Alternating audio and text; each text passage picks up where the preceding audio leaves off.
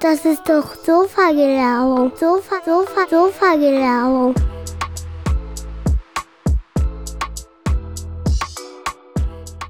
Hey, schön, dass du hier bist bei der vierten Folge von Sofa-Gelaber. Sag mal, bist du als Kind auch auf Bäume geklettert, von Stein zu Stein gehüpft und über Mauern gesprungen? Warum haben wir eigentlich damit aufgehört, wenn es so Riesenspaß macht? Mein heutiger Gast hat daraus einen Beruf gemacht. Er ist professioneller Parkour-Athlet und ist spätestens durch die RTL-Sendung Ninja Warrior richtig bekannt geworden. Der Moderator Frank Buschmann sagt hier über ihn, er wäre unmenschlich. In der heutigen Folge erzählt uns Benny, wie sein Alltag aussieht, welche spannenden Projekte er macht und was eigentlich Tom Cruise zu der ganzen Sache sagt. Also, viel Spaß bei dieser Folge. Sofa, Sofa, Sofa-Gelaber. Hi Benny, grüß dich. Servus. Cool, Ben, dass es heute klappt. Ich bin echt gespannt. Ich habe ich hab saumäßig viele Fragen dabei. Mein, mein ganzes Notizbuch ist voll. Äh, Ich hoffe, das kriegen wir alles in der Zeit hin heute. Vielleicht äh, Ich bin, ganz ich bin kurz. gespannt, mit was du um die Ecke kommst. Du, ich äh, ich habe da ein paar interessante Fragen dabei und da spontan sind immer die besten dann dabei. Ähm, wo, wo bist denn du gerade? Vielleicht kannst du kurz die, mich und die Hörer abholen, wo du dich eigentlich gerade befindest. Äh, ich bin gerade in meiner Wohnung in Berlin. Das ist so Berlin am Weißensee. War heute Morgen schon draußen, Sonnenaufgang am See ange angeschaut. Das ist immer ziemlich nice.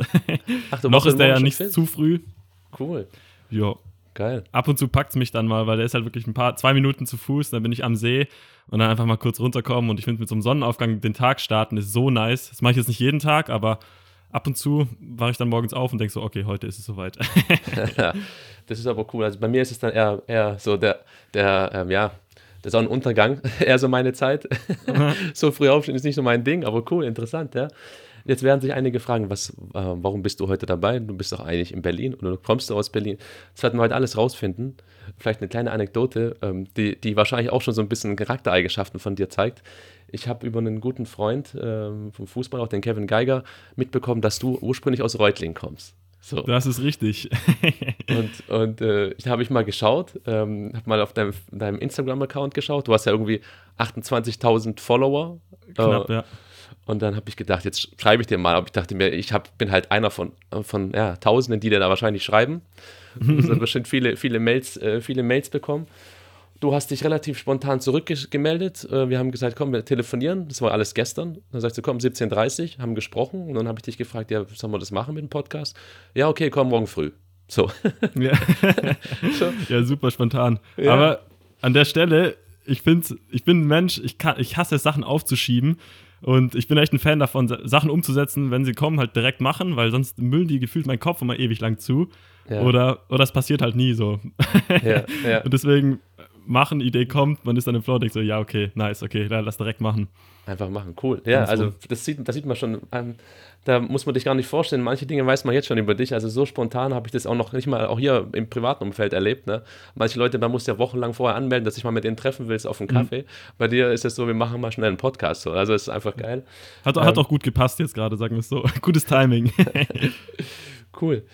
Ähm, vielleicht fangen wir nochmal wirklich ähm, da an, bei dem, ähm, bei dem Thema, bei dem du so dein, dein Steckenpferd hast.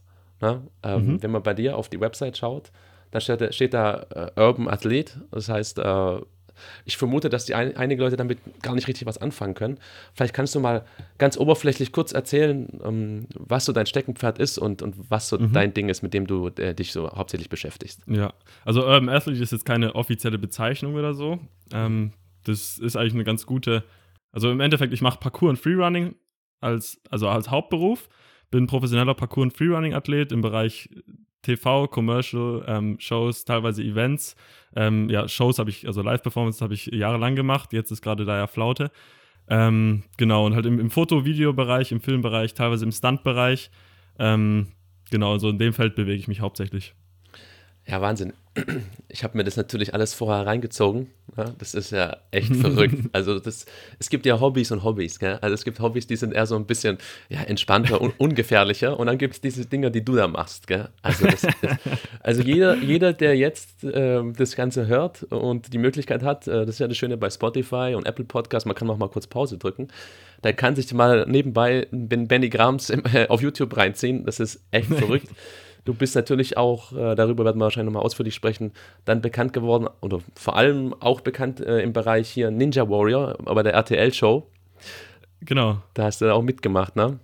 Genau, Ninja Warrior und Catch waren so zwei TV-Formate, äh, wo ich Und mit dabei war. Du, du bist ja jetzt nicht irgendein Teilnehmer gewesen. Ich, meine, du, ich glaube, du hast, hast du hast du mehrmals teilgenommen eigentlich. Also ich habe von fünf Staffeln viermal teilgenommen. Davon war ich äh, dreimal im Finale, einmal sogar unter den Top 3. Ähm, dann war es Top 4 und dann noch weiter unten. kein guter Schnitt, aber ja, jedes Mal im Prinzip mit an der Spitze dabei. Bei Team Ninja Warrior auch äh, einmal dabei gewesen und witzigerweise jetzt läuft dann ähm, Ninja Warrior All Stars. Da bin ich dann auch schon wieder zu sehen am 2.5. Ja, das ist ja, das ist ja echt der Hammer. Also du warst in den ersten drei, also du gehörst also vermutlich, ich weiß jetzt nicht, wer sich da alles anmeldet, ne? aber ich habe mir die Show ja damals auch schon häufiger angeschaut und ich weiß, dass es viele Fans gibt, weil die Show einfach unterhaltsam ist. Aber das sind ja wirklich so gute Leute dabei. Das sind ja wirklich richtig, richtig top fitte Leute und du gehörst da zu den Besten. Also das ist ja schon, du bist ja da nicht irgendwer. Kann man da eigentlich sagen, du gehörst jetzt dann da zu den, zu den besten drei in Deutschland oder gibt es da sowas wie eine Rangliste oder sowas eigentlich? Oder ist das, gibt's das Ja, nicht, nicht wirklich. Also ich tue mir immer schwer mit so Ranglisten und sagen, ja, der ist jetzt der Beste und der nicht, weil im Endeffekt ist es so, die ganzen Top-Leute bei Ninja Warrior, die immer an der Spitze dabei sind, ähm, die kommen ja oft, also viele aus unterschiedlichen Bereichen. Ich meine, man hat ein paar Parkour-Athleten, man hat aber auch viele aus dem Boulder- und Kletterbereich oder halt Zirkusartisten oder halt Leute, die aus einfach einem ganz anderen Sport kommen. Ähm, so ist es sehr, sehr gemischt und dadurch, dass Ninja Warrior halt noch super, super neu ist und sich gerade erst eine Sportart daraus entwickelt, ähm, sind halt viele Leute da, die halt in ihren Kerndisziplinen einfach unendlich krass sind oder halt bei Boulder, Kletterweltcups oder sonst was mitmachen und halt diese Fähigkeiten mitbringen. Und es entwickelt sich jetzt gerade erst zu so einem richtigen Sport und zu so einer eigenen Sparte. Ja, interessant, echt. Also, das ist, ich habe mir dann den, die, die Kommentare natürlich auch reingezogen, ne? Frank Buschmann. Das ist also, also Frank Buschmann ist, ja, ist ja eine Legende, der Buschi. Ich, ich kenne den noch von, ich, ich weiß nicht, ob du Basketball-Fan bist. Ähm, ich bin jetzt auch ein paar Jahre älter als du. Ähm, war ja damals so auch im Basketballbereich als Moderator total aktiv und, Ja. und beliebt. Hat er ja auch die lustigsten Sprüche rausgebracht. Da gibt es ja wirklich äh, ganze Combinations von dem, was er da erzählt hat. Und dann später bei Schlag den Raab war er dann ja auch, ne? Und äh, was FIFA der über das, 98 hat er auch gemacht, oder? das weiß ich Ge- gar nicht. Das Spiel. weiß ich gar nicht. Echt? Ich glaube, ich, ich bin mir nicht 100% sicher, aber irgendwie habe ich gedacht, das, das kommt, mir- kommt mir jedenfalls immer in den Kopf. Ja. Aber vielleicht lüge ich auch, ich weiß nicht. Wür- würde gut passen auf jeden Fall, weil der ist ja, Ja. so gerade halt in dem ganzen Bereich äh, unterwegs, Sport sowieso, Ja. Sport begeistert. Der hat ja sowas gesagt wie, "Di- dieser Benny Grams ist, ist unmenschlich, der Benny Grams, die, die äh, wie war das, die, ähm, wie war das, die menschgewordene Katze oder irgendwie sowas. Verkleidete Katze, so rum.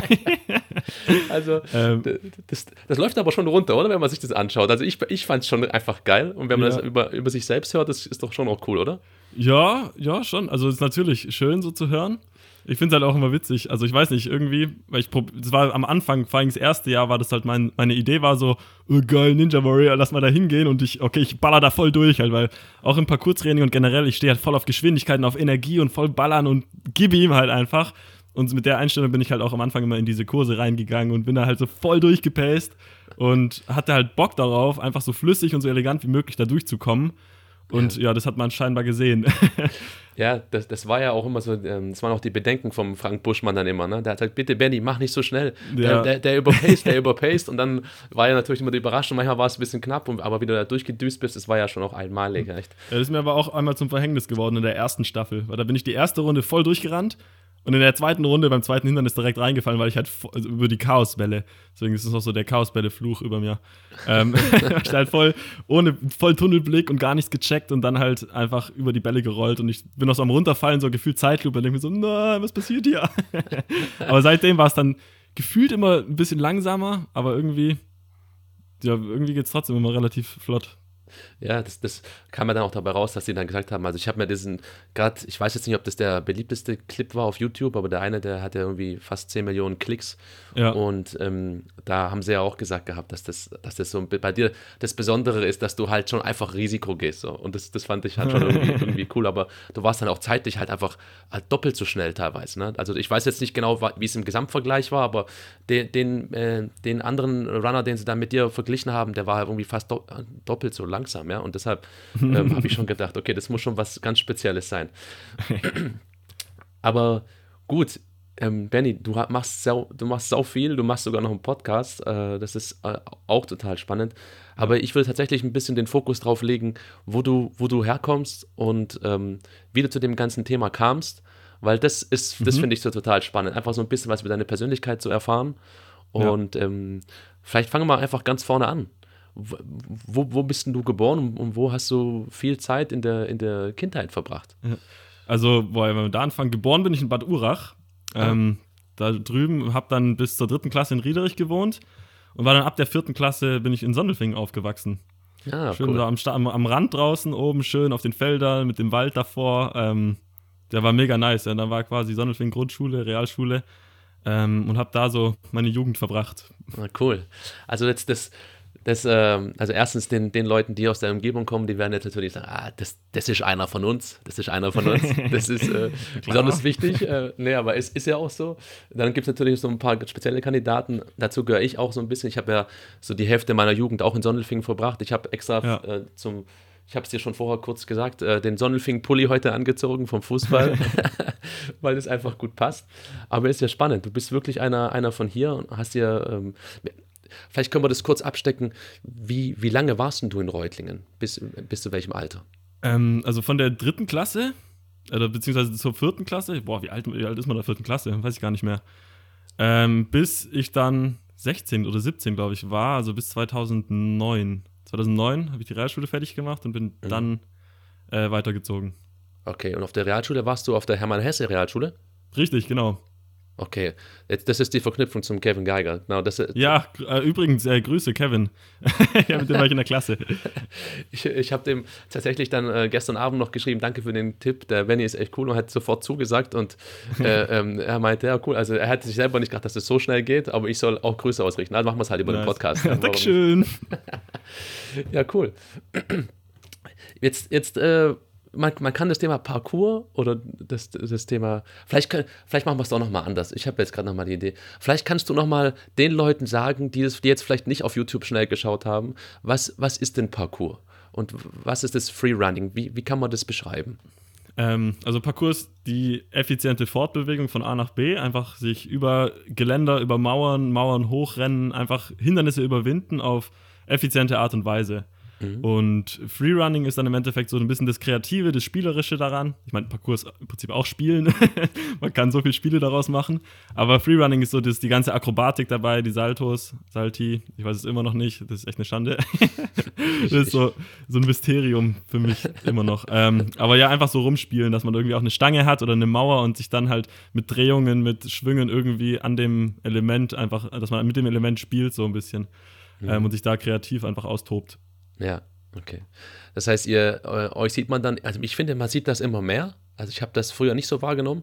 Das ist jetzt, finde ich, kommt immer mehr. Ich sehe auch immer mehr ähm, Parcours oder Parcours-ähnliche Dinge, die aufgebaut ja. werden von den Städten auch. Ich weiß, dass es in Reutlingen einen kleinen Punkt, einen Spot gibt. Dann gibt es einen in Tübingen. Da gibt es dann doch äh, die Möglichkeit, sowas auch zu trainieren. Da sehe ich immer wieder die kleinen Jungs, die da ja. rumhüpfen. Genau, am, am Zop direkt, da gibt es ja neben dem Skatepark. Gell? Das, das, das ist so ein, so ein Ding. Genau, ja? das ist ja. quasi so ein Parcourspark. Aber ich meine, man braucht keine Parcoursparks, um Parcours zu trainieren. Ich habe auch, äh, ich trainiere seit 15 Jahren quasi und äh, seltenst bin ich an Parcoursparks so. Ich meine, das ist ganz nice. Aber mhm. der reale Shit ist halt auf der Straße. wie, wie, so oft, wie so oft. Ja, ja cool. Ähm, aber wir, jetzt, jetzt, jetzt kann man die Verbindung auch zur Jugend vielleicht. Wann hast denn du angefangen, sowas zu machen? Das, also kann, kann, man das überhaupt definieren? Weil so, ich, ich habe ja, hab ja einen Sohn, der ist vier, ja. ja. der, der springt ja auch gern von allen möglichen Dingen runter. Und ich kriege da immer ein Herz, Herzkasper. Also, ja, immer, hey, bitte mach das nicht, das ist gefährlich und weiß. Und, und ich denke immer, ich bin auch einer von den cooleren Eltern. Dabei, dabei bin ich, glaube ich, absolut nicht cool. So, ja? Ich bin eher, eher total äh, gestresst, wenn ich das sehe. Wie, wie hast du damit angefangen und wie, wie, wie lief das? Ähm, also generell Sport, Bewegung, das ist so, das hat bei mir mit neun Monaten angefangen, da konnte ich laufen und ich glaube, da ist für mich eine neue Welt aufgegangen. ähm, und tatsächlich, meine sportliche Reise ging so im Mutter-Kind-Turnen los. Mit meiner Mutter bin ich da so ins Turnen gegangen bis dann halt irgendwann normales Turnen angefangen hat und dann halt auch Leichtathletik und Karate, so ein bisschen Kampfsport, so eigentlich in alle Richtungen. Ähm, und das weiß ich noch, im Kindergarten war ich der Einzige, der aufs Klettergerüst durfte. Das war ziemlich witzig, das hat meine Mutter mir irgendwann mal erzählt. das weiß ich gar nicht mehr, aber im Prinzip da bin ich schon so viel rumgeklettert und auf Bäume immer und so. Und ich glaube, meine Eltern haben mich einfach immer springen lassen. Cool. Die haben mich einfach machen lassen so. Und genau, und dann habe ich halt alle möglichen Sportarten so ausprobiert, bin durch die Bank durch. Ich war sogar einmal bei TSV äh, Riederich, äh, Sonnelfing im äh, Probetraining beim Fußball. Dabei ist es aber auch äh, geblieben. und habe dann, tatsächlich weiß ich das Datum noch, am 17.03.2006 war ich das erste Mal Parcours trainieren. Mit 13 Jahren dann. Ach, das weißt du sogar noch. Ja, ich weiß nicht, irgendwie, ich glaube, ich hatte 1703 mal als Passwort irgendwo und deswegen hat sich das eingeprägt. Ah, okay. Und wie, wie hast du dann angefangen? Was war das konkret? Ist, war das ein Äh. Bordstein, eine Mauer, ein Baum? Wie, wie kann man sich das vorstellen? Ja, im Endeffekt war das so, dass ein Klassenkamerad auch von mir, der Carsten, der hat, der kam damit um die Ecke und meinte so, hey, guck mal hier, Parcours, guck mal Videos. Dann haben wir uns die Videos von den Franzosen angeschaut. David Bell ist ja der Begründer. Und wir fanden es irgendwie so nice und wollten es halt unbedingt ausprobieren. Und der hat sich dann im Internet ein bisschen schlau gemacht. Ich war mit Internet damals, hatte damit noch nicht so viel am Hut. Ähm, hat sich halt schlau gemacht, hat, haben dann in Foren noch so ein paar Basic-Bewegungen gefunden, wie man denn Parcours trainiert, was es so mit der Philosophie auf sich hat. Und im Endeffekt sind wir dann immer rausgegangen und haben trainiert. Eigentlich jeden Tag, ja, zum einen halt nach der Schule. Ich war dann auf der Realschule, zum einen nach der Schule, aber halt auch teilweise in der großen Pause sind wir auf den Steinen, die es da unten äh, gab, dann rumgesprungen irgendwie so von A nach B. Und ja, das war eigentlich, es gab dann keinen Tag mehr ohne Parcours-Training. Das ist echt, echt lustig, weil das ist ja schon so ein, ich, ich, ich, ich hoffe, ich sage jetzt nichts Falsches und provoziere dich damit nicht, aber es ist ja schon so ein, ja, wie du sagtest vorher eigentlich, so ein, so ein Spielplatz dann für Erwachsene, so, ne? Also du, du, meine, die, die Kinder springen rum, springen auf, von oben in Sand und versuchen irgendwie von A nach B zu kommen, zum Balancieren. Und es hat sich dann am Ende so weiterentwickelt, dass du das am Ende jetzt bis, bis heute machst. Also das, ist- das ist für mich echt der Wahnsinn. So. Ich glaube, also das ist tatsächlich, Parcours ist sehr, sehr viel Spielen und Kinder machen das ja intuitiv schon richtig. Ich meine, auf dem Spielplatz machen die ja im Endeffekt nichts anderes. Die klettern irgendwo rum, springen irgendwo drüber, nur dass das halt nicht in der Form ist, wie dass man sagt, die machen Parcours, aber im Endeffekt ist es im Prinzip wie Parcours, sich einfach natürlich von A nach B zu bewegen, spielerisch so. Und ich glaube, das hat halt bei mir irgendwie, es hat sich halt immer nach Spielen angefühlt und das ist irgendwie, weiß ich nicht, es fühlt sich dann heute immer noch wie Spielen an und das, ich weiß, ich habe die Freude daran eigentlich nie verloren. Das Ja. ist immer, ich weiß, das ist eine, eine coole Sache auf jeden Fall. Dieses Parcours. Ja, das ist, das ist echt cool. Weil, wenn man ein Ding ja auch besonders gut kann, dann hat man natürlich auch, auch besonders viel Spaß daran und so. Bei dir ist, hat sich das ja alles parallel wahrscheinlich entwickelt. Aber was Ja. haben denn deine, deine Mitschüler so über dich gedacht, als sie dich da rumspringen haben sehen? Also was sie genau gedacht haben, weiß ich nicht. Aber so in den Pausen, wenn wir da rumgesprungen sind, ich meine, am Anfang sehen die Sprünge halt echt nicht spektakulär aus. So, du springst über eine kleine Lücke, die vielleicht ein Meter ist, wenn überhaupt, und springst von einer Kante zur anderen und dann, keine Ahnung, so Kommentare wie, äh, guck mal, der springt da rum wie so ein Frosch. Kam schon auch ab und zu mal äh, vor, so. ähm, ja, war mir aber im Endeffekt komplett egal, so. Das hat mich nicht davon abgehalten. Ich hatte halt Bock darauf. Und ähm, ja, ich weiß nicht, irgendwie für mich war das dann auch irgendwann so ein, so ein Türchen, das aufgegangen ist, weil wir haben dann in Reutling halt Leute kennengelernt, mit denen wir immer trainiert haben und dann sind wir mit denen eigentlich jeden Samstag immer nach Stuttgart gefahren und haben da mit den Leuten trainiert und dann waren da halt, sie waren auch alles Ältere und für mich mit 13, 14 war das halt voll krass, boah, nach Stuttgart, das war so voll die Reise einfach. Äh, Ich hatte witzigerweise Glück, weil mein Vater hat in Stuttgart gearbeitet und hatte so eine Jahreskarte, die ich am Wochenende nutzen konnte, die war übertragbar. Und das heißt, jeden Samstag war fester Termin, ging es morgens in den Zug äh, und eigentlich den ganzen Tag trainiert, bis es dann 17, 18, 19 Uhr rum zurückging. Das heißt, da waren dann schon auch irgendwie so ähm, fünf bis acht Stunden Training einfach drin so und das war einfach wie Spielen und jedes, jedes Wochenende war das so, oh krass, ich habe wieder eine neue Challenge gefunden und wieder was Neues gemacht und ähm, das war so, das war halt auch mein, mein, mein Anker, mein, meine, meine Motivation und Inspiration, einfach mit den Leuten in Stuttgart zu trainieren. Äh, Hatte da quasi so eine Art Mentor, der Dino damals. Und der war halt für die damaligen Verhältnisse, war der schon richtig krass. Und ich wusste halt ganz genau, ich will nächste Woche nach Stuttgart gehen und da will ich das und das machen. Da will ich den und den Sprung können. Das heißt, die Woche in Reutlingen Training habe ich mich halt teilweise auf Sprünge in Stuttgart dann vorbereitet und habe halt geguckt, wo finde ich ähnliche Sprünge, wie kann ich die wo üben. Und ich meine, da muss halt auch eine, eine, eine große Pause herhalten. Ähm, und ja, das war irgendwie so das, das Türchen. Vor allen Dingen, weil ich dann halt bei den Dinos schon gesehen hatte, der war dann irgendwann bei einem Film mal als Stuntman mit dabei, von, wo mit Vin Diesel, so Babylon AD heißt der. Und dann war das so, Quatsch. krass, der macht Parkour und ist jetzt bei einem Film mit dabei. Das war dann noch so, oh, krass einfach. Und ich glaube, das war auch eine krasse Inspiration und Motivation, einfach äh, ja, zu, zu ballern und immer zu trainieren. War, war das eigentlich schon relativ früh klar, dass du da ein besonderes Talent hast? Hast du da Feedback bekommen? Oh, ich habe mir darüber eigentlich nie Gedanken gemacht, so richtig. Also ich habe schon immer so ein bisschen Feedback von auch anderen bekommen, die vielleicht für Übungen länger gebraucht haben, bis sie die konnten. Es ging bei mir schon relativ fix, würde ich mal sagen. Wobei ich halt wirklich mich immer auf einzelne Bewegungen konzentriert habe und dann ist halt, was zum Parcours echt, beim Parcours echt wichtig ist, ist halt einfach diese Repetition. So, du musst die Dinger bis zum Verrecken tausendmal wiederholen und ähm, bis es halt wirklich 100% einfach in Fleisch und Blut übergeht. Und dann kannst du dich steigern, quasi so die Basic-Bewegungen, die müssen einfach sitzen. So, das ist das Fundament von den Grundübungen. Und ich habe mich eigentlich die ersten Jahre nur auf die Basics konzentriert. Ich habe eigentlich nur Basics trainiert und dann halt die Basics irgendwann zusammengefügt irgendwie. Da gibt es halt den Präzisionssprung von einer Kante auf die andere. Und, oder zum Beispiel den Katzensprung, das ist, wenn du so, so einen Hocksprung über eine Mauer machst. Und dann kannst du die halt kombinieren. Du machst einen Hocksprung über eine Mauer und landest irgendwo präzise auf einer Kante. Dann hast du quasi den Katzensprung und den Präzisionssprung kombiniert. Und so findest du auf einmal überall Challenges und, und, und, und Hindernisse und wo du trainieren kannst, wo du was machen kannst und so. Und ja, so hat sich das dann irgendwie aufgebaut. Das ist ja auch dann der Punkt, bei dem es dann wirklich spektakulär aussieht, ne? wenn man solche Sprünge ähm, dann kombiniert, ne? die über Mauern auf Kanten und dann auch dieses, die, dieses Balancieren. Ne? Das ist ja einerseits Kraft, andererseits ist es ja aber auch eine brutale äh, Körperbeherrschung und, und Balance an der Stelle, weil sonst haut sich einfach aufs Maul. Ja, genau. Und vor allem, wenn du halt auf Steinkanten landest, so, das, die, die Steinkante verzeiht dir nicht, die gibt nicht nach. und ja, da musst du halt lernen, richtig zu landen, weil wenn du halt kacke landest, du merkst es direkt in den Füßen so. Ja. Kann man als Beispiel auch mal, wenn du, du musst die Sprünge eigentlich mal barfuß machen und dann wirst du sehen, sobald du nicht 100% sauber landest, du spürst es einfach, es tut einfach nur weh. ja, ich ich habe das ähm, auf den YouTube-Videos dann angeschaut. Ich fand es auch richtig gut von dir, dass du da auch Videos drauf hast. Also da geht es jetzt auch darum, dass du, dass du so Tipps und Tricks weitergibst. Ja. Und ähm, da hast du das absichtlich vermutlich auch drin stehen lassen, wie oft du die Sprünge machst, bis es klappt. Ne? Also du hast wahrscheinlich ja. jetzt nicht jeden Sprung da auf dem Video, aber man sieht, dass du da wirklich erst vier, fünf Versuche hast, dich hautst da hin und dann lachst du da und einmal hier, aua und einmal dort. Aber erst dann beim, beim wiederholten Male klappt es dann. Ja, das ist schon oft so, dass wenn man sich Challenges sucht, also ähm, da muss man separieren. Wenn ich jetzt einfach nur rumspiele und einfach Sprünge mache quasi, die so in der Komfortzone sind, wo ich weiß, ich kann die, dann muss ich jetzt nicht so oft ausprobieren. Aber besonders, wenn halt eine Challenge da ist, die ich jetzt mal neu mache oder einen Sprung, wo ich mir denke, so, boah, krass, der könnte gehen, dann ist es schon immer ein bisschen Arbeit. So, man muss sich wirklich mit dem Sprung dann intensiv befassen.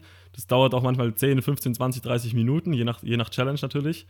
Ähm, und dann bereitet man sich halt langsam darauf vor, guckt sich den Absprung an, guckt sich die Landung an, checkt mal die Flugphase an, guckt, wie fühlt er sich so grob an bis man sich halt so, oder man arbeitet sich dann halt so zum Sprung hin, bis man ihn dann macht. Mhm. Und das ist komplett normal, auch bei Profis und so, oder Leute, die schon seit Jahren trainieren, das ist ein komplett normales Prozedere. Ja. Und, ich meine, ja. es, ist, es ist vermutlich wie bei jeder Sportart, die man dann mehr oder weniger gut äh, machen möchte oder auch professionell machen will, dieses Thema Wiederholung, ne? beim Basketball, beim Fußball ja. ist es ja überall dasselbe. Ne? Wie oft trainieren Basketballer Freiwürfe? Immer mit den gleichen Routinen, die klatschen immer bei den gleichen Händen ab, immer die gleichen Bewegungen. Und beim Fußball ist es ja auch sowas von, von Wiederholung. Ja. Ne? Das, das muss ja sein, sonst wird man nicht besser. Ja, genau, bis die, bis, bis, bis die Basic-Bewegungen halt so sitzen und dann kann man die ausbauen so und dann kann man halt an der Feinarbeit, an der Feinarbeit arbeiten. Aber witzig, witzigerweise, das ist ja im Endeffekt wie, wie in allen Lebensbereichen so. ja. Du musst, du musst ja im Prinzip die, die Grundlagen trainieren, üben das ist ja alles Training quasi. Ja, ja klar. oft genug wiederholen. Ja, klar. Und vor allem, das ist ja so, das ist das ist 80-20-Prinzip, ne? Also man, 80 Prozent geht dann irgendwie, ne? Man schafft man durch, durch, durch äh, viel durch Talent, aber die letzten 20 Prozent, die, die, man, die man drauf hat, die kann man erst rauskitzeln, indem man wirklich extrem viel arbeitet, ne? Also das ist dann der Unterschied ja. zwischen guten und sehr guten Leuten einfach in jedem Bereich, auch bei der Arbeit, im Büro oder, keine Ahnung, im Handwerk oder halt dann am Ende äh, beim Sport. Ja, ja, genau. Benny, vielleicht können wir noch mal ähm, kurz zurückgehen. Also du hast erzählt, du, du warst dann, du warst in, in, in Reutling auf der Schule. Du mhm. hast, ähm, bis du 14, 15 warst, habe ich jetzt, hab ich jetzt äh, verstanden gehabt. Deine Eltern haben dich einfach immer machen lassen. Haben die gewusst, was du tust, wirklich? Oder haben die nur gedacht, ach, haben dich mal aus dem Fenster kurz beobachtet, gedacht, das ist schon halb so wild, aber haben die wirklich gewusst, was du da tust? Ähm, ja, also so eigentlich schon. Also im Prinzip, ich habe gesagt, ich gehe Parcours trainieren. Und so, ja, okay. Ähm, die haben mich da eigentlich schon immer machen lassen irgendwie. Ähm, und ich habe dann natürlich auch immer zu Hause und so bei, bei uns draußen irgendwie Sachen gemacht und habe das denen dann teilweise gezeigt und so. Und damals war das so, ich habe immer einmal im Jahr ein Video gemacht. Das erste war dann 2006, okay, das war nach ein paar Monaten Training. Ähm, da sieht man mich auch noch so als 14-jähriger Stöpsel mit ein bisschen schulterlangen Haaren. ja, nee, so lange waren sie, glaube ich, gar nicht mehr. Ähm, also hat, die haben schon gewusst immer was. Meine Mutter hat immer gemeint, so ja, solange ich es nicht sehe, ist es gut, aber die konnte halt nicht dabei sein. ähm, aber auch so, äh, mein Vater hat mich da auch immer supportet und der meint halt so, hey, der findet so nice, dass ich draußen bin, dass ich trainiere, dass ich nicht irgendwie vorm, vorm, vorm PC ver, verhänge oder sowas, also Mhm. vom P PC versinke. Der, halt, der fand es halt richtig cool, dass ich einfach mache und Sport mache und so. Und das war auch der Grund, warum er mich nach Stuttgart gelassen hat und dann später auch Frankfurt immer. Mit den Leuten aus ähm, Stuttgart, wo ich dann so 14, 15 war, die waren halt schon so 18 rum. Und mit denen bin ich dann auch ab und zu nach Frankfurt, weil da war so das, da waren noch krassere Leute gefühlt. So. Das war einfach, die waren noch krasser, so die Frankfurter. So Jason Paul, der heute Red Bull-Athlet ist und einer der bekanntesten Freerunner und so. Mit denen haben wir dann halt trainiert und dann war ich immer so zwischen den Welten hin und her gerissen. Okay, Reutling, Schule und auf einmal Frankfurt, Alter, Jason Paul, Ashigaru, das war so das Parcours-Team, dann, in dem ich jetzt ähm, auch diese seit 2007 war. Ähm, und ja, die haben mich dann immer machen lassen, weil die halt gesehen haben, ich mache Sport, ich habe Erfolg daran, also beziehungsweise ich werde halt besser darin und ich habe halt so eine Begeisterung daran. Ähm, und ich glaube, ich hätte mir das auch nicht ausreden lassen. das, der, Zug war direkt schon abgefahren. Ja. Ich, ich finde den Hinweis oder dieses, das, das Thema mit den Eltern irgendwie wichtig, weil wir haben auch viele, viele Hörer, die sind auch, auch schon Eltern, haben auch schon Kinder. Und Ja. äh, ich ja auch. Ich habe das mal im Fernsehen gesehen auch, da gibt es zwei, was sind das, Österreicher oder Schweizer, zwei Brüder, die sind ganz bekannt im, im Berge, Bergeklettern. Die sind auf den höchsten Bergen der Welt gewesen. Ich, sind auch Werbestars, glaube ich. Ich weiß gar nicht genau, ich weiß jetzt nicht, wie sie heißen. Und die haben damals was ähnliches erzählt. Die haben damals gesagt, immer wenn sie mit ihren Eltern raus sind, sind sie auf alle möglichen Bäume geklettert. Und die Eltern waren nie so, dass sie gesagt haben, pass auf, geh da nicht drauf, nee, darfst du nicht, sondern die haben immer noch gesagt, sie Ja. haben es sogar andersrum gemacht. Sie haben sogar gesagt, guck mal, da hinten ist noch ein Ast und da, versuch's mal das, versuch mal darüber zu springen und so. Das heißt, die haben von, von Kind auf zumindest mal die Chance gehabt, das auszuleben. Ob Ja. am Ende dann eine Profikarriere rauskommt, ne? das ist ja so, ist ja, da- ist ja dahingestellt. Aber hätten sie das nicht gemacht oder deine Eltern da irgendwie versucht, dich da abzuhalten, dann hättest du halt das heute nicht gemacht, worauf du richtig Bock hast. Ja, das stimmt. Ich glaube, glaub, dazu gehört einfach auch viel Vertrauen so. Weil meine Erfahrung ist auch, dass Kinder ähm, sehr intuitiv handeln, auch gerade im Sport. Ähm, und dann eigentlich schon meistens genau wissen, was sie machen. Und wenn sie sich was nicht zutrauen, dann das auch nicht machen. So. Also es ist nicht so, dass, dass Kinder jetzt einfach wie blind einfach irgendwo runterspringen oder irgendwas machen. Ich meine, wenn man es denen vormacht, dann machen sie es natürlich nach. So, da muss man dann schon aufpassen. Ähm, aber wenn man jetzt Kinder einfach intuitiv einfach mal klettern lässt oder irgendwas machen lässt, so die können das also bin ich der Meinung, schon besser einschätzen, als man denkt. Ähm, weil die sich halt, weil die halt intuitiv handeln und intuitiv bewegen. Ähm, und glaube ich halt schon auch checken, dass es irgendwie wehtut, wenn man runterfällt. Das passiert vielleicht mal im Kleinen, aber dann denken sie wahrscheinlich, okay, wenn es jetzt von weiter oben passiert, dann wird es noch mehr wehtun. Will ich nicht, doof, okay, festhalten. also ich, ich merke es immer mehr, weil in meinem Umfeld kriegen die Leute auch langsam Kinder, in dem Alter bin ich langsam. Äh, und auch jetzt ein Freund von mir, der hat eine Kletterhalle quasi, betreibt ein paar Kletterhallen. Und seine Kleine, die klettert da auch so kurz, zack, zack, zack, ist die Boulderwand ganz oben. Klettert oben raus, läuft die Treppe wieder runter, zack, zack, zack, klettert wieder nach oben. So. Hatte ich einmal die Situation, er steht, ich rede mit ihm so, er, er guckt natürlich schon, falls sie runterfällt, dass er sie auffängt, so, ist da auf jeden Fall, falls was passiert. Ja. Guckt kurz zur Seite, redet mit mir, guckt wieder zur Wand und sie so ganz oben. Und ich so, was? Aber hat funktioniert so. Und das machen die Ja, das- einmal, zweimal, fünfmal, zwanzigmal und dann haben sie die- die Sicherheit so. Und glaube Ja. ich, lernen das dann schon schnell. Ja. Ja, das Thema Vertrauen ist tatsächlich wahrscheinlich an der Stelle dann so, so das Wichtigste. Und auch, man muss sich selbst ein bisschen zurücknehmen. Ne? Nur weil Ja. man selber, also wenn ich mich jetzt mit dir vergleichen würde, ich persönlich, ich bin so das, das Gegenteil von dir, würde ich jetzt fa fast behaupten. So. Wenn ich versuche, mein, wenn ich meine Schuhe binde, dann merke ich schon hinten am Oberschenkel, da zieht schon. So. der, der Oberschenkelmuskel ist, ist ziemlich kurz, die Bänder da, ja. Und äh, man darf jetzt nicht denken, nur weil man selber nie über diese Mauer springen würde, warum, warum, das können, könnten ja andere machen Ja. und könnten daran Spaß haben und das könnten es auch viel besser hinkriegen als man selbst, ne? Ich, ich glaube auch, dass sich so Angst überträgt. Weil wenn du dem Kind von vornherein sagst, so, oh, pass auf, pass auf, ist gefährlich, ah, Achtung, schlimm, pass- schlimm, schlimm, schlimm, natürlich denkt das Kind dann auch, oh, schlimm, schlimm, schlimm und hat vielleicht auch Angst oder sowas.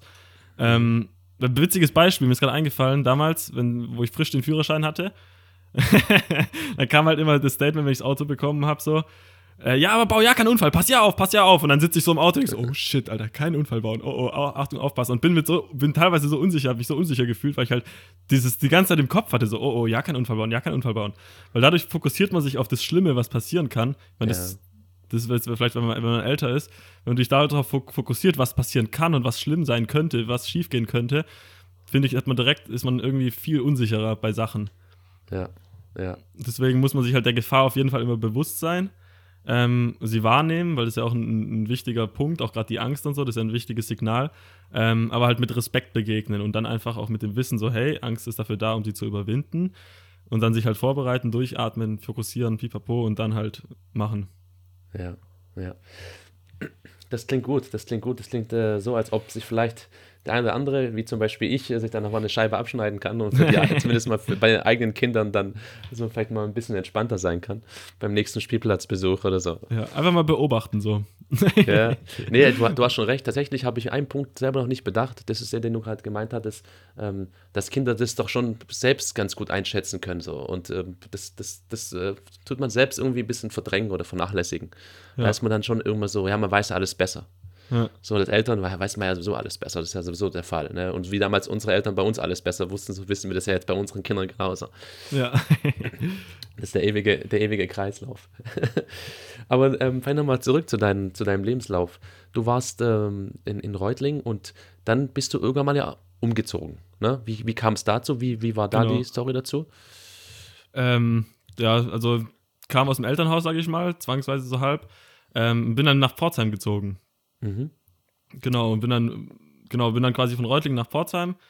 Ähm, fand ich damals auch irgendwie cool, so was Neues, neue Stadt und ich kannte die Parcours-Spots schon in Pforzheim, weil ich da mal äh, trainiert habe ein paar Mal. Und dann mhm. dachte ich mir so, ja geil, da gibt es richtig coole Spots, da kann ich voll trainieren und bin dann halt, hab mich irgendwie, weiß nicht, ich fand das irgendwie cool, so Aufbruch, was Neues, mhm. irgendwie was Neues starten. Schule war ja rum, das war gerade nach, äh, nach der mittleren Reife und dann ging es nach Pforzheim und ja, da war ich noch auf der Berufsschule, kompletter Fehlgriff, weil das war Informations- und Kommunikationstechnik, äh, was ich dann gemerkt habe, dass es halt überhaupt nicht mein Ding ist, also viel zu theoretisch für mich und habe dementsprechend eigentlich auch so das, die zwei Jahre auf der Schule fast nur mit Training verbracht ähm, und habe dann quasi, ja, im Prinzip war ich habe nicht mal, bin dann runtergegangen von der Schule ohne Abschluss.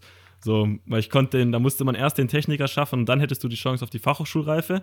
Mhm. Und ich war dann irgendwie im Denken damals so, boah, ja, nee, also auch gar keinen Kopf gehabt für Lernen oder so, weil ich halt ähm, Parcours die ganze Zeit trainiert habe und da halt schon auch schon die ersten Parcours-Jobs reinbekommen habe, quasi, dass ich wirklich Geld dafür bekommen habe, für Promo-Aktionen, für vielleicht ein paar, die ersten Parcours-Shows, die ich dann mal gemacht habe.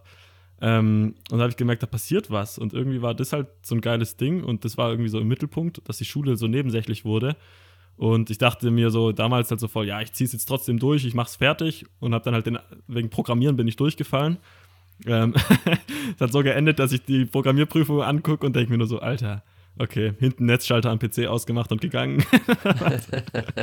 ähm, und dann hatte ich halt gar keinen Abschluss da, aber dachte ich mir auch so, ja gut, nicht schlimm, ich habe ja Parcours. Das war so echtes Denken.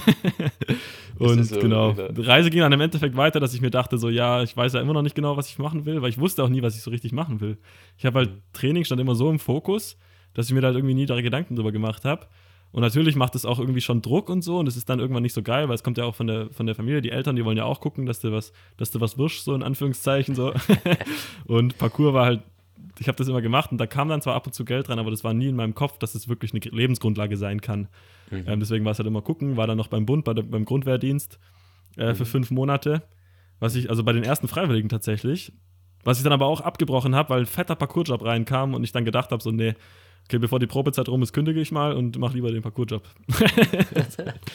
okay, also jetzt mal, ich, ich sehe immer diese Parallelen zu dem Elternthema so und, und äh, das ist so ein Worst Case. Mein Junge soll doch was werden. So, äh, guck, dass du was wirst, äh, mach eine, eine grundsolide Ausbildung, ja, irgendwie und hast eigentlich, hast du den Weg auch eingeschlagen, aber hast dann irgendwie gemerkt, irgendwie ist es nicht so mein Ding.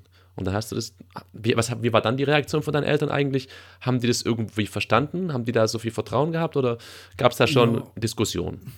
Ja, nicht wirklich Diskussionen, weil ich habe schon krass dann mein Ding einfach gemacht. Ähm, ich habe, glaube ich, ich weiß nicht wie, aber aus meiner Sicht, glaube ich, habe wenig Spielraum für Diskussionen gelassen und habe ja mein Leben auf die Reihe bekommen, in Anführungszeichen, weil Geld kam ja dann dadurch auch rein irgendwie, so sporadisch ab und zu mal.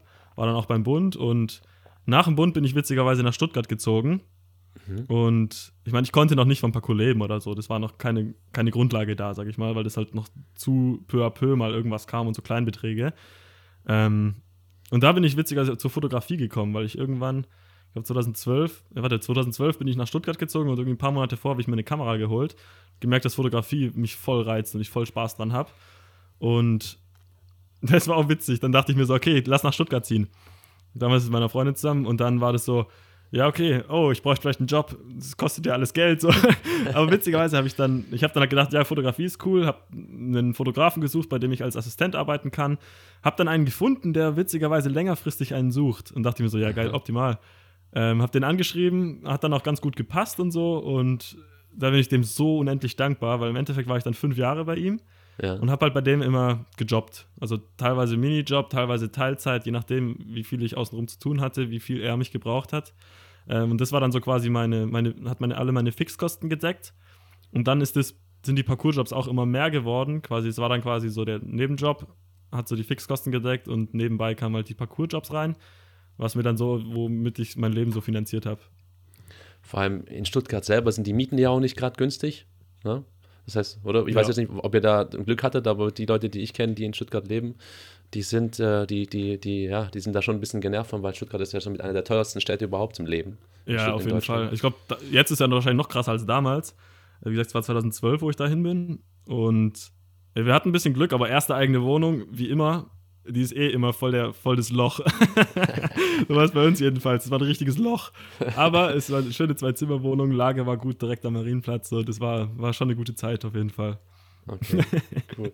Wie, ähm, weil du sagtest, ähm, ich, wir wollen jetzt hier nicht über, großartig über Geld sprechen, aber wenn, jetzt, wenn wir jetzt über die ersten Jobs nachdenken, so die, ist, kann man sich das vorstellen, also, dass du da mal hier 100 Euro und da 200 Euro bekommen hast für irgendwelche Auftritte oder, oder, oder Jobs oder wie kann man sich das vorstellen? In welcher Größenordnung ist das? Ja, am Anfang schon so. Das war dann immer so ein bisschen also sag ich mal dreistellig, irgendwas im dreistelligen Bereich, so mal mehr, mal weniger. Hm, Und aber das war dann, wie gesagt, damals war das noch die Selten Seltenheit, so dass so Jobs reinkamen. hm, Ähm, und ich weiß noch, wo ich den allerersten Job hatte, der dann im vierstelligen Bereich war. Und das war dann irgendwie so 1024 Euro für drei Wochen, nee, zwei, für zweieinhalb Wochen. Wo, weißt du schon, wo ich jetzt darüber nachdenke, schon, schon äh, witzig. Aber es war damals so, boah, krass, so, weil das erste Mal eine vierstellige Summe überwiesen bekommen, das war einfach so, boah. also für mich war das damals äh, extrem viel so und richtig krass. Was war das Ähm, für ein Job? Was hast du da gemacht? Äh, da haben wir Shows gemacht auf der Bauma. Das war die größte Baumaschinenmesse der Welt.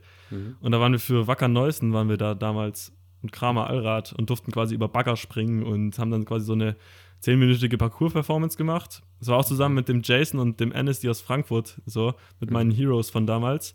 Ähm, und noch einmal aus Österreich und war dann zwei Wochen mit denen halt in München und auf der Messe. Das war auch, da musste ich auch klären wegen, warte, wann war das? 2000, war ich dann auf einer Schule? Weiß ich gerade gar nicht mehr. Aber es war dann auch ab und zu so, dass ich irgendwie halt Bescheide von den Jobs oder von den Eltern, irgendwie so Schulentschuldigungen und so, darum musste ich mich halt immer kümmern, dass, ich, dass ich dann die Jobs machen kann. Okay. Aber jetzt habe ich gerade rausgehört, du warst dann damals, ich will jetzt nicht sagen auf einer Ebene, aber zumindest hast du mal einen gemeinsamen Job gehabt mit den Leuten, die ursprünglich mal deine Helden waren, also deine Vorbilder waren vermutlich, oder? Genau, ja. Also ich war ja dann quasi bei denen offiziell mit im Parcours-Team, Team Ashigaru, weil die waren halt damals die Jungs aus Frankfurt und äh, zwei, drei Leute aus Stuttgart. Waren halt so, hey, ja, wir, wir verstehen uns voll gut, wir sind voll die Bros, äh, wir trainieren zusammen, lass mal ein Team machen. und so kam quasi das ganze Team zustande. War das so, okay, was heißt leichtfüßig auf Japanisch? Okay, Ashigaru, hey, cool, cooler Name, okay, Team Ashigaru. Okay, dann wird das auch geklärt. Dann kann ich die Frage hier von meinem Notizblock streichen. Genauso wie die Frage, ob du ein guter Schüler warst. In der Schule jetzt? Ich habe ich hab die Frage hier noch, der, ob, ob du ein guter Schüler warst. So. Und äh, ich, ich höre gerade so ein bisschen raus, also du warst jetzt nicht der vorbildlichste Schüler zumindest. Also, ja, sagen wir so, ich hatte, ich hab, wusste immer irgendwie, hatte ich so ein Gefühl, was es nötig ist, dass ich versetze, also dass ich weiterkomme eine Klasse. Ähm, und wenn ich das wusste, wenn ich mir dessen halt sicher war, dann habe ich halt so viel gemacht, wie nötig war. So, ich denke mal, ich war immer so mittlerer Durchschnitt. Mhm. Mal besser, mal schlechter, je nach Fach, je nachdem, was halt irgendwie was das Thema war.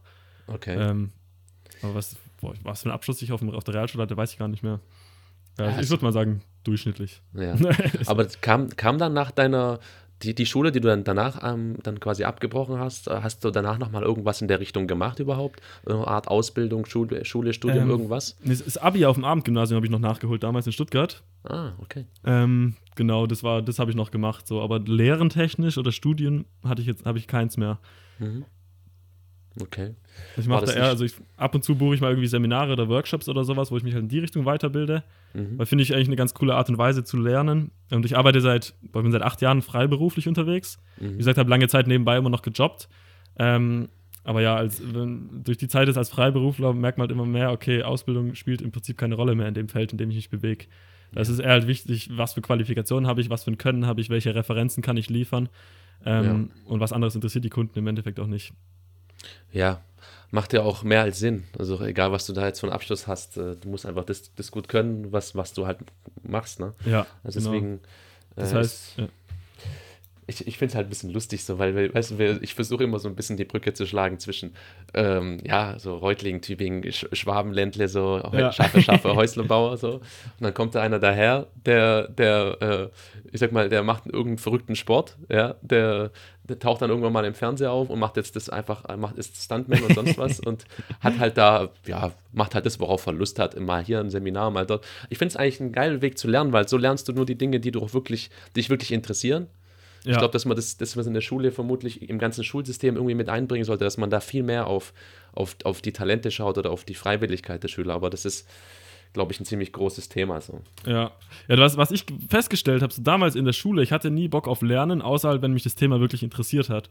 Und inzwischen, ich bin so ein Fan von Lernen, ich liebe es zu lernen, so in alle Bereiche, auf, auf die ich halt Bock habe, so Bücher lesen, Hörbücher, irgendwie, wie gesagt, Workshops oder Seminare besuchen und mich halt in die Richtung einfach weiterzubilden mit Sachen, auf die ich Bock habe. Weil ich denke halt, Lernen ist so ein Ding, das begleitet einem das ganze Leben, weil man lernt ja im Prinzip nie aus, so. Ja, absolut.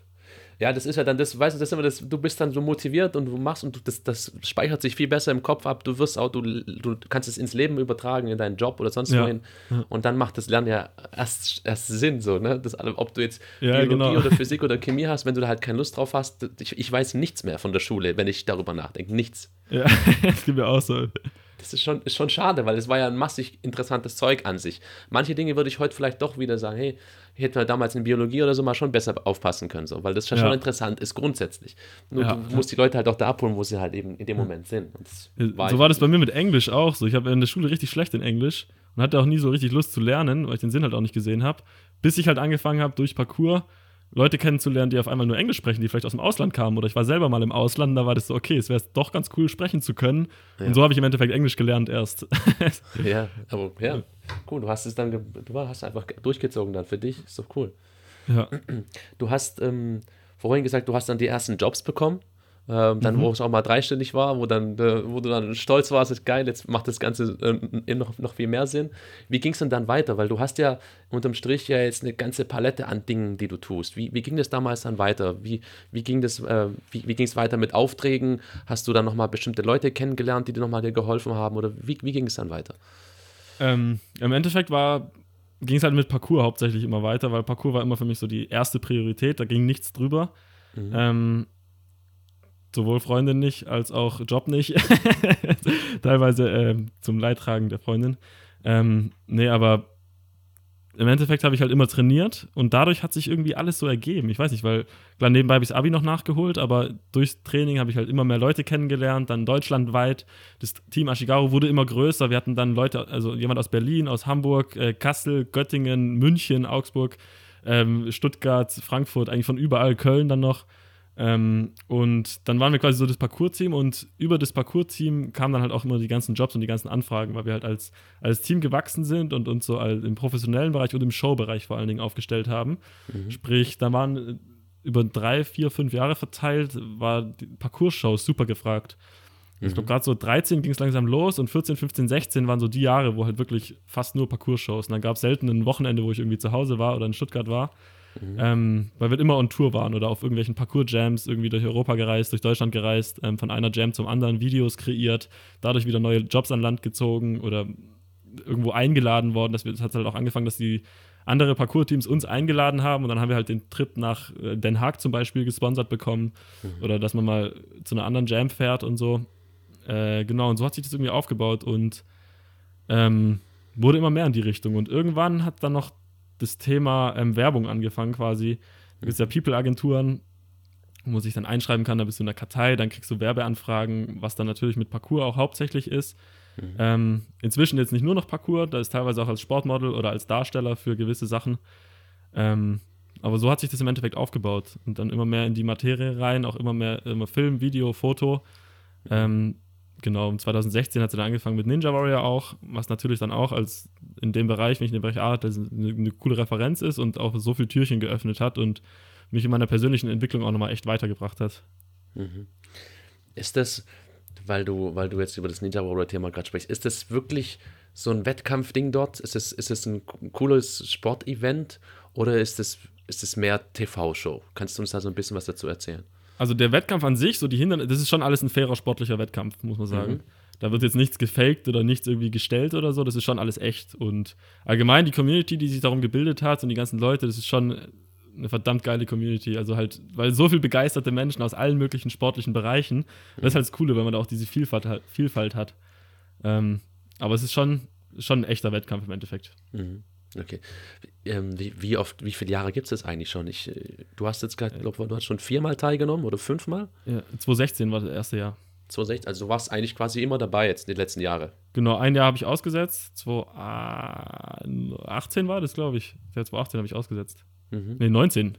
19 habe ich ausgesetzt. Okay. Jetzt habe ich mich ja ein bisschen äh, schlau gemacht auf, de, auf, deiner Website, ne? Und äh, habe da ein bisschen, habe ich irgendwie auch Fotos gesehen mit Tom Cruise.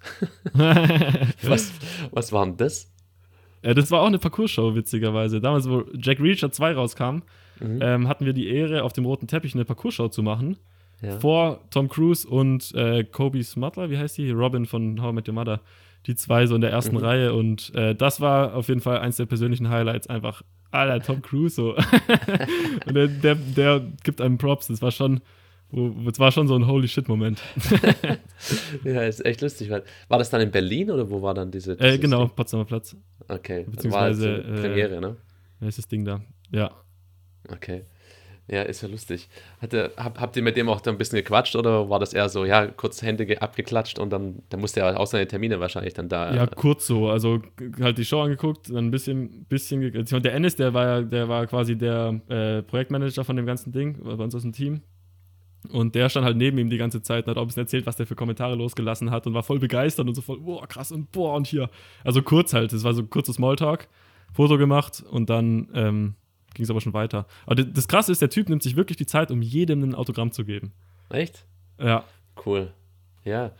Also, also bei Tom Cruise bin ich immer so ein bisschen hin und her gerissen. Aber ich habe auch nur so diese ganz primitiven Boulevard-Schlagzeilen im Kopf. So, ne? Ja. Einerseits ist der voll der Sunny Boy, der lacht ja nur. Ja? Der ist ja nur der, ja. immer am Lachen.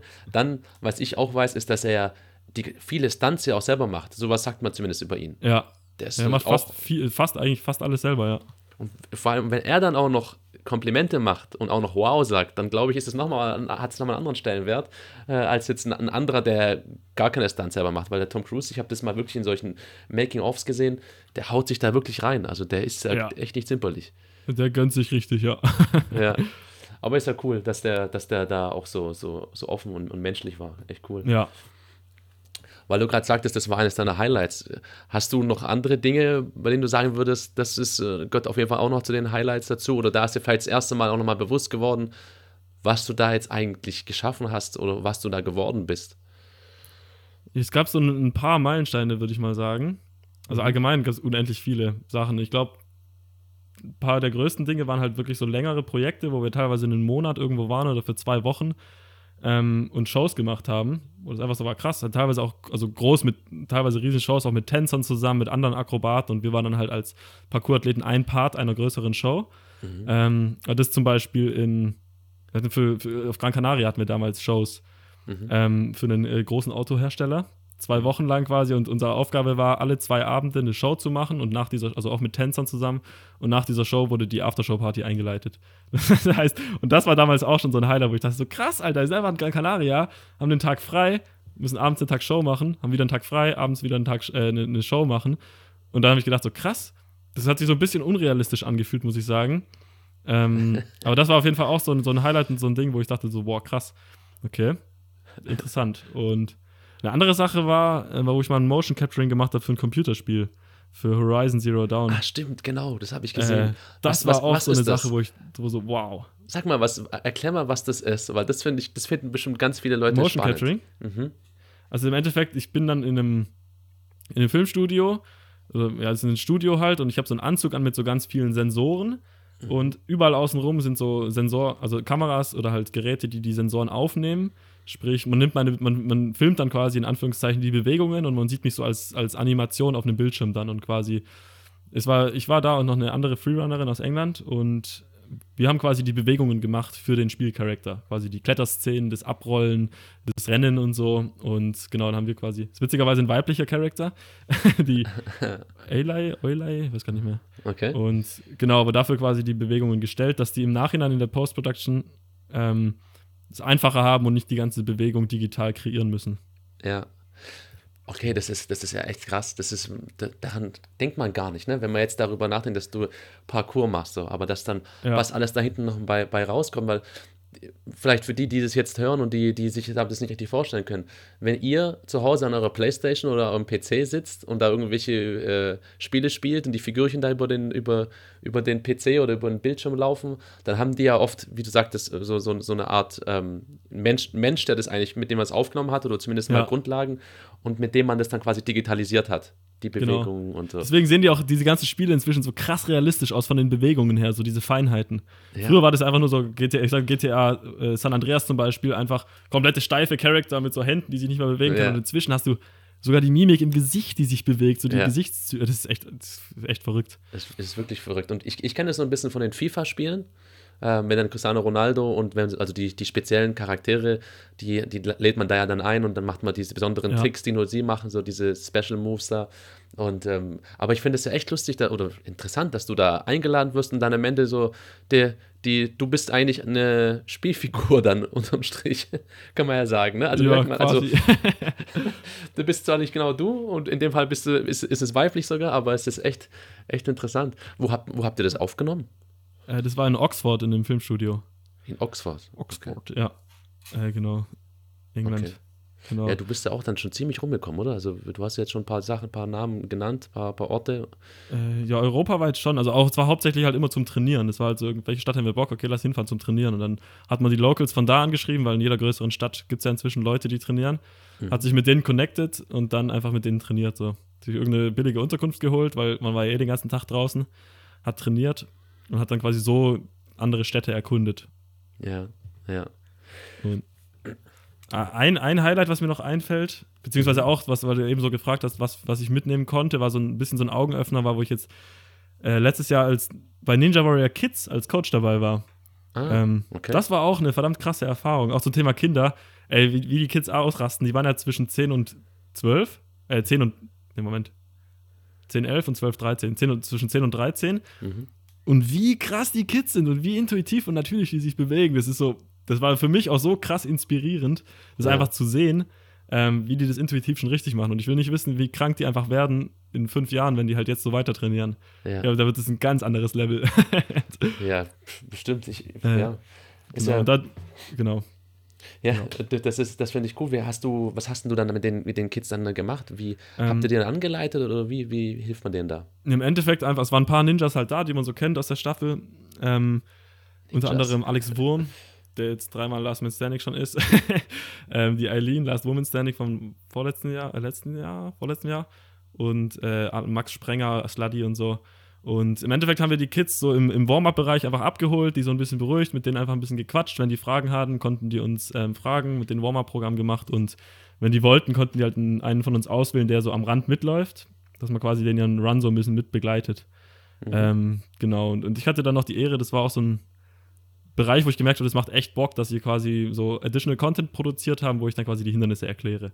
Quasi so, hey, bla bla bla, wir sind hier vor dem Fünfsprung, der funktioniert so und so, am besten kannst du ihn so machen und das lief dann halt ewig auf Kika und so, oder nicht, nicht Kika, Kika ist ein anderer Sender, oder?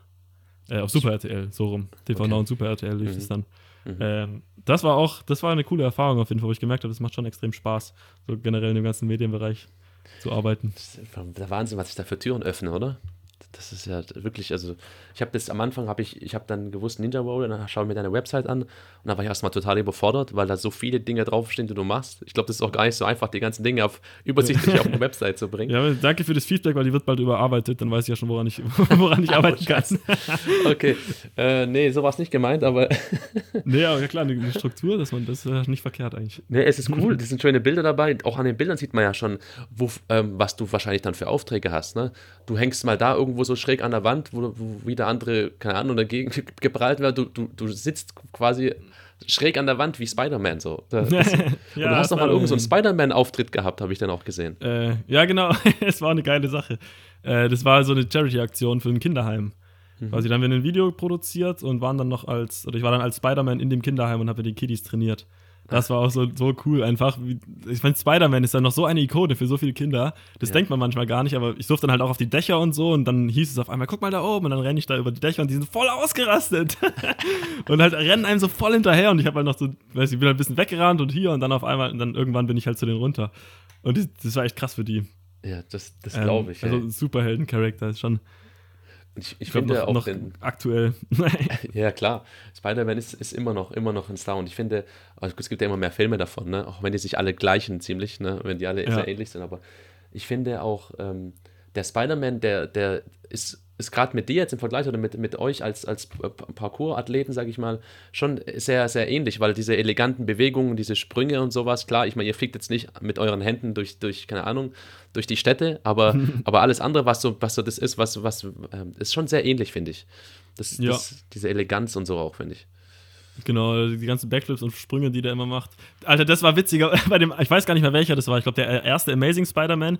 Ich habe mich totgelacht. So, weil im Parcours ist es immer so dieser Gag, so, wenn jemand sagt so, öh, kannst du Parcours? Mach mal Backflip. Das war immer so der Running Gag, weil das halt, Alter, das ist der, glaube der meistgesagteste Spruch einfach. Okay. Und dann ist in diesem Spider-Man-Film, steht er auf dem Dach und so ein Kind schreit von unten rum, schreit von unten hoch, ey Spider-Man, mach mal einen Backflip. Alter, ich hab mich gepisst, ey. Richtig gut. Geil.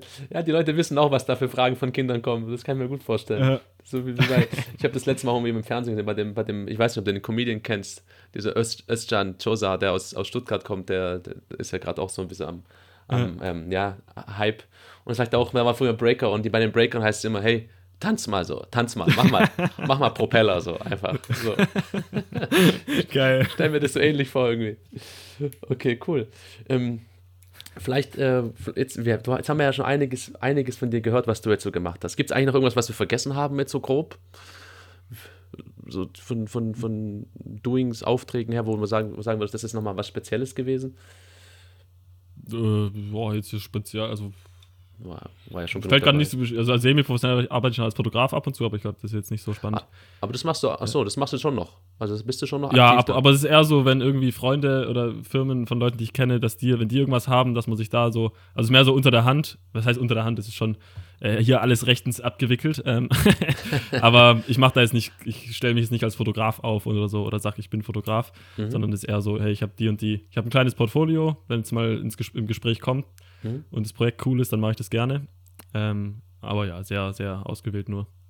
Und mit so ein bisschen Blick in die Zukunft, gibt es jetzt Dinge, über die du reden kannst, ähm, die du jetzt vorhast, irgendwelche Projekte, irgendwelche neuen Jobs, wo du sagst, das ist jetzt mal was, worüber du reden könntest? Ähm, ja, also jobtechnisch hatte ich jetzt dieses Anfang dieses Jahr witzigerweise auch ein paar coole Sachen, ähm, wo ich wieder zwei Wochen nach Barcelona durfte, aber da kann ich jetzt leider noch nicht so viel dazu sagen. Mhm. Ähm, aber wird demnächst rauskommen. Glaube, wir werden es beobachten. So. ähm, aber nee, an sich, was jetzt, was jetzt ansteht, ist ein Online-Parcours-Kurs, den ich jetzt in den nächsten ein, zwei Wochen ähm, fertig machen werde.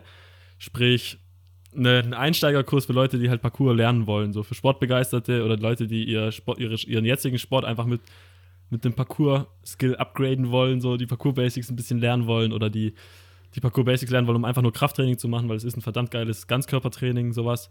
Ähm, das ist so ein großes Projekt, was jetzt ansteht. Plus es wird halt so ein bisschen ja, Kleinigkeiten geben. Ein T-Shirt-Design habe ich machen lassen. Mhm. Ähm, und ich gucke halt gerade, wie ich Leuten noch mehr mitgeben kann, weil ich merke, die Nachfrage ist da. Es gibt immer mhm. mehr Leute, die Interesse haben, dass ich meinen mein Input, mein Know-how einfach teile. Und was ich da teilweise auch für Feedback bekomme, auch wenn zum Beispiel mein Podcast jetzt keine riesen Reichweite hat, aber selbst wenn irgendwie ein, zwei Leute schreiben und denen hat es wirklich weitergeholfen, dann bin ich so happy und das ist im Endeffekt auch meine Motivation, warum ich das Ganze mache. Weil ich verdiene mhm. daran nichts oder gerade Podcast zum Beispiel. Mhm. Da muss man schon irgendwie Bock drauf haben. Mhm. Und das will ich auf jeden Fall alles noch ausbauen, dass man quasi so eine Anlaufstelle für Leute bietet, die einfach inspiriert sind, die begeistert sind, die vielleicht mit Parcours anfangen wollen, mhm. die von dem positiven Mindset irgendwie angezogen sind, dass ich da irgendwie eine Plattform schaffe, Möglichkeiten schaffe, wo man dann irgendwie auch in sich austauschen kann.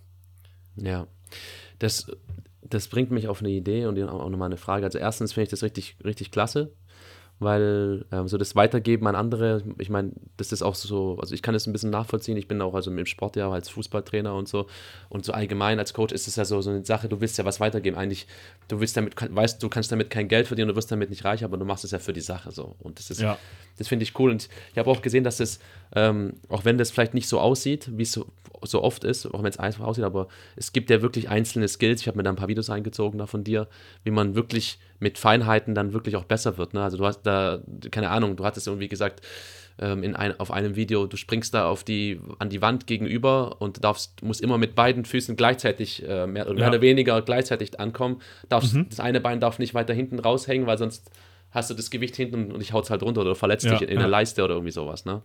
Genau. Da gibt es ja ganz viele Feinheiten. Also das finde ich, find ich echt, echt cool, weil ich glaube, dass es fast das einen ziemlichen Hype hat, das Thema. Also das finde ich echt äh, spannend. Ja, vor allem jetzt, wo die ganzen Hallen und alles zu ist, im Endeffekt ist Parcours so der optimale Sport, ja, was ich betätigen will. Das ist im Prinzip ja. auch, ja genau, also wie gesagt, es gibt so viele Feinheiten und das Coole ist an den Basic-Übungen, du kannst sie halt wirklich auch so machen, dass es einfach ein krasses Krafttraining ist. Mhm. Und das Witzige ist, wenn du das erste Mal so richtig Parcours trainieren gehst oder auch die Präzisionssprünge übst, auch ich habe ein paar Jahre auch Workshops gegeben, quasi damals wie Jochen Schweizer und so. Und immer wieder, wenn ich Leute das erste Mal mitnehme zum Training, jeder beklagt sich tagelang über den Muskelkater. das heißt, es scheint äh, krass zu funktionieren. Und ich merke es auch, wenn ich jetzt irgendwie mal eine Woche weniger trainiere oder gar nicht trainieren sollte, und dann wieder eine intensive Session habe, ich spüre es direkt in den Beinen. So, das ist so intens irgendwie von der, von der, von der Belastung. Ja. Aber das ist halt wieder auch der Punkt, warum man langsam anfangen muss und wirklich kontinuierlich und nicht zu schnell zu krasse Sprünge machen, weil sonst machen das die Gelenke nicht mit. Ja. Ähm, ja. Das bringt mich zu einer äh, wichtigen Frage. Ähm, Thema Verletzungen. Mhm. Wie, wie, wie sah es denn da äh, aus bei dir immer? Hast, hattest du viele Verletzungen? Wenn dann, was äh, für Verletzungen? Es geht eigentlich. Also so gravierende Sachen. Klar, so Bänderriss immer umgeknickt, irgendwie Fußgelenk ist immer so der Klassiker, das kam schon ein paar Mal vor. Irgendwelche Verstauchungen, Prellungen und so auch. Ähm, also das krasseste, was ich hatte, war, dass ich die Schulter ausgekugelt habe. Mhm. Das war ekelhaft. Das, das hatte also ich auch mal, das schmerzt. Das schmerzt. ähm, aber also gebrochen habe ich mir noch nichts. Ansonsten halt so irgendwie so ein bisschen Disbalancen oder dass man sich mal, ich hatte mit der Schulter ein bisschen Probleme. Also witzigerweise mit der anderen, nicht mit der, die ich ausgekugelt hatte, die ist wieder topfit. Ähm, aber das sind halt so Sachen, das ist witzigerweise auch bei Bouldern passiert, weil ich mich da verdreht habe. Also mhm. Kleinigkeiten immer mal wieder, wo man dann wirklich dran arbeiten muss und Training für machen muss. Ähm, aber jetzt sowas Gravierendes, noch nicht so krass. Okay, okay. Hast du, hast du noch irgendwas zum Thema Ernährung? Bist du dann, ich habe das mal gesehen in einem deiner Podcasts, übrigens der Podcast ähm, der heißt Bewegung und Lebensfreude. Also wenn sich das jemand mal reinziehen will, ich habe mir das auch, auch, angehört, echt interessant. Vor allem diese psychologischen Aspekte finde ich da cool, diese mhm. Motivations- mhm. und Mindset-Dinge sind echt gut. Hast du, da ist auch mal das Thema Ernährung, glaube ich, dabei gewesen. Hast du da irgendwas, worauf ja. du speziell achtest? Mm, nicht wirklich. Also ich mache, muss ich sagen, aus meiner Ernährung gar keine Wissenschaft. Ich gucke halt, dass ich mich ausgewogen ernähre und meinem Körper die Bausteine halt zuführe, die er braucht und die er benötigt, was halt, was halt gut ist. Das heißt viel genug Eiweiß, Ballaststoffe, genug gute Fette. Ähm, ja, im Endeffekt halt Nährstoffe, die dir Energie geben. Und, aber ich mache da jetzt auch keine Wissenschaft aus. Ich esse sehr wenig Fleisch und gucke, dass ich auch jetzt im Supermarkt kein Fleisch kaufe, sondern wenn dann halt mal, wenn ich unterwegs essen bin oder wenn es irgendwo da ist, dann esse ich das natürlich auch. Mhm. Ähm, aber gucke, dass ich halt wenig Fleisch esse, aber das hat mehr wirtschaftliche Sache, äh, Gründe, ökologisch, wie sagt man? Ja. Wegen Massenproduktionsshit und ja, das ist halt ja. halt kein, kein geiles Fleisch. So, wenn Fleisch, dann soll es auch geil sein. also, ja, ähm, kann ich nachvollziehen. Genau, aber ansonsten, nee, keine, also ich finde, da muss man auch gar keine Wissenschaft draus machen, weil oft hilft es einfach ein bisschen weniger davon, ein bisschen mehr davon und dann hat man es schon. Ja, das begleitet dich so ein bisschen, das ist vielleicht auch so was, was wir jetzt so zum Abschluss nochmal kurz besprechen können. So, ich habe so ein bisschen das Gefühl, du, ähm, dass zumindest mal ein Teil deines, deiner, deiner, ja, so ein, ein Credo könnte für dich vielleicht sein, mach keine Wissenschaft daraus. Das habe ich heute gehört. das habe ich auch woanders auch schon mal auf irgendeinem Video, glaube ich, gehört. Ähm, das ist ja. schon so ein bisschen dein Lebensmotto auch, oder? Ja, auf jeden, inzwischen auf jeden Fall. So. Ich war früher so ein verkappter per Perfektionist und habe viele Dinge nicht gemacht, weil ich halt nicht happy war, weil es nicht perfekt war. Aber daraus habe ich halt gelernt, so, ey, es, es, Dinge müssen nicht perfekt sein. Das Wichtige ist, dass man macht, dass man erstmal in Gang kommt, dann hat man ein Referenzprojekt oder man hat die Sache und kann dann daran arbeiten und die weitermachen. Beispiel auch bei, bei meinem Podcast am Anfang, die Folgen waren so schäbig, der Ton war kacke, das war einfach so und ich habe so komisch geredet und so voll, weiß ich nicht, irgendwie war das echt komisch. Aber da wächst man ja rein so, da macht man das nochmal und nochmal und nochmal und es wird dann automatisch immer besser und da gibt es auch dieses auch wieder 80-20 so. um 80% des Ergebnisses zu erreichen, brauchst du 20% der Energie. Mhm. Und um die letzten 20% des Ergebnisses zu erreichen, oder wenn du es halt perfekt machen willst, brauchst du meistens 80% Mhm. Energie. Mhm. So, und deswegen erstmal machen. Ja, Einfach machen. tatsächlich. So. Ja. Okay, ja, finde find ich total spannend, weil das, das habe ich in- aus verschiedenen Richtungen jetzt gehört. Ich war ähm, in der Vergangenheit bei der Deutschen Telekom so auch im Bereich Startup äh, unterwegs, äh, Marketing und da habe ich auch viel von Startups, Startup-Gründern und sowas gehört. Ne? Und das sind ja immer so inspirierende Leute. Die sagen fast alle das Gleiche, mehr oder weniger. Die sagen, hey, Ja. leg los. Du, du hast eine Idee am Anfang, am Ende kommt vielleicht was ganz anderes raus, aber du kannst nie auf das andere kommen, wenn du nicht anfängst. So. Ja, genau. Das ist witzig auch bei dem Parcourspringen, was ich eben erklärt habe, mit dem Herantasten an den Sprung.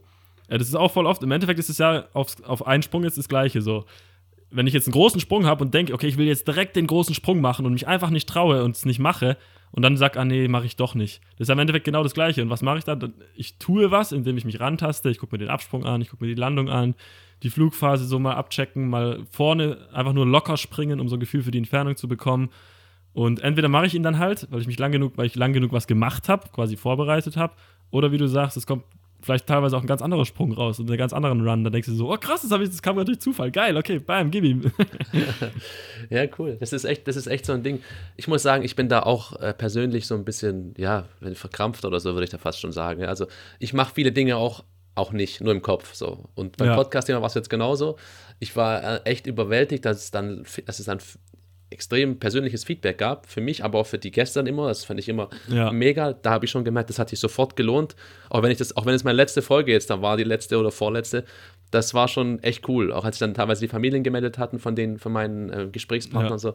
Das fand ich schon mega. Und mein, mein Schwager Boris, der hat mir auch gesagt, du, mit deinem Podcast, als ich ihm von, die, von der Idee erzählt habe, ja, mach's. Ja, ich muss erstmal Technik, ja, mach.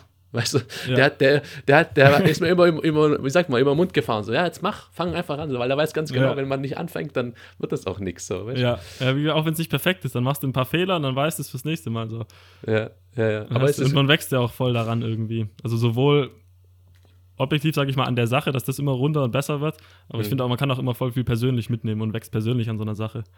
Absolut. Also ich, ich weiß es zumindest in meinem Fall. Ich, hab- ich wäre sonst nie mit dir im Gespräch gewesen, ganz ehrlich. Ja. Und äh, was ich allein schon über den Sport und über dich erfahren habe jetzt in, in der Stunde hier, das ist ja schon, das daran hätte ich nie gedacht. Also von dem her. Benny, vielleicht ist es auch ein ganz guter Abschluss an der Stelle. Wir haben heute voll viel über dich erfahren. Wir haben den Sport, wir wissen jetzt viel mehr über den Sport, was da auch dahinter steckt.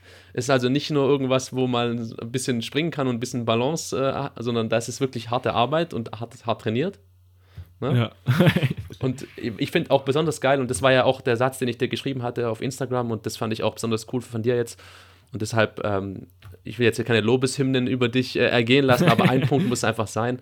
Ich habe dir geschrieben, hey, die Leute hier aus der Umgebung würden sich sicherlich freuen, wenn sie was von, von dir erfahren und wenn du das mit uns teilen könntest so. Und das ist wirklich so ein lokales Ding einfach hier so aus der Umgebung. Und ich glaube, die Leute, die es jetzt hören, die werden dann einfach besonders froh sein. So. Das finde ich einfach geil. ja, das freut mich dann natürlich auch.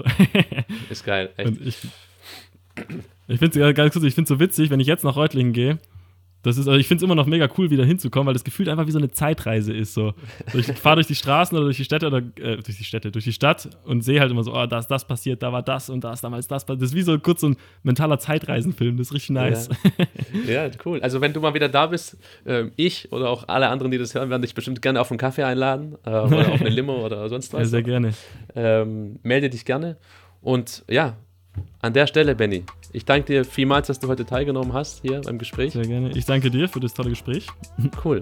Und ich wünsche dir auf jeden Fall viel Erfolg und äh, bleib weiter mit Spaß an, an der Sache. Das hört man bei dir Dankeschön. ganz krass raus, dass du da viel Spaß dran hast. Ja, ohne Spaß ist ja langweilig, ne? ja, so ist es. Leben ist geil. Cool. Nice. Benny, danke dir. Mach's Danke gut. dir auch.